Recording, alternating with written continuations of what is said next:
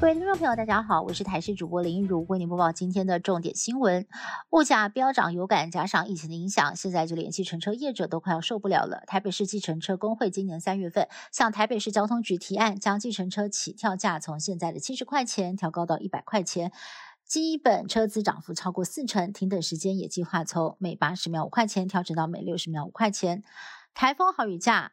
定出公定价格，每套加五十块钱。台北市交通局预估近期就会安排审议，如果顺利过关，最快明年春节后上路。素食南霸天丹丹汉堡除了好吃，价格更是吸引人。不过丹丹汉堡在今天也宣布要涨价，从十八号开始，像是套餐最多涨六块钱，单点品项最多涨四块钱。不过民众听闻都表示，还是会继续消费。彰化原名九十一岁的阿嬷，手臂上长了长七公分、宽四公分的角。家属原本想要在北部治疗，后来到桃园龙德宫问世，就收到了司马祖的仙界转诊单，要他们到这个彰化秀传医院的一般外科医师黄汉斌求救。黄医师说，阿嬷罹患的是罕见疾病皮角。目前已经开刀治疗，后续还要进一步的化验，确认是良性还是恶性。不过如此离奇的过程，也让黄医师感到相当的不可思议。历经两个多月的波折，美国 NASA 阿提米斯一号火箭当地时间十六号凌晨终于在佛州发射升空。这趟任务将会飞行大约两百万公里，绕行月球，再返回地球。预计十二月十一号坠落于圣地亚哥海岸附近的太平洋。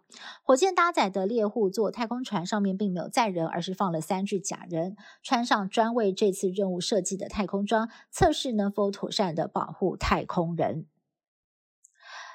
俄国十五号再对乌克兰境内发动大规模空袭，基辅当局表示，这是乌俄战争爆发以来，俄国对乌克兰发动最猛烈的飞弹攻击，至少造成了一个人死亡。乌克兰的能源基础设施受到重创。乌克兰总统泽伦斯基说，许多城市再度出现大停电，受影响的人数大约有一千万。他表示，正努力让一切恢复运作。乌国官员表示，俄国这次大规模空袭显然是在回应泽伦斯基日前在 G20 的谈话，因为乌克兰现在似乎没有把。把俄国放在眼里了。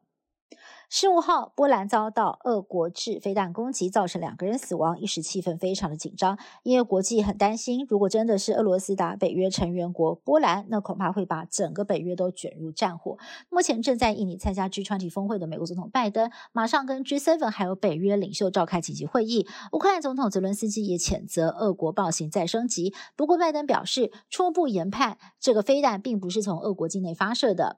更有美国官员透露，可能是乌克兰为了要拦截俄国飞弹，误将飞弹射到波兰境内。不过，详细的情况还是要等到完整的调查报告出炉才能确定。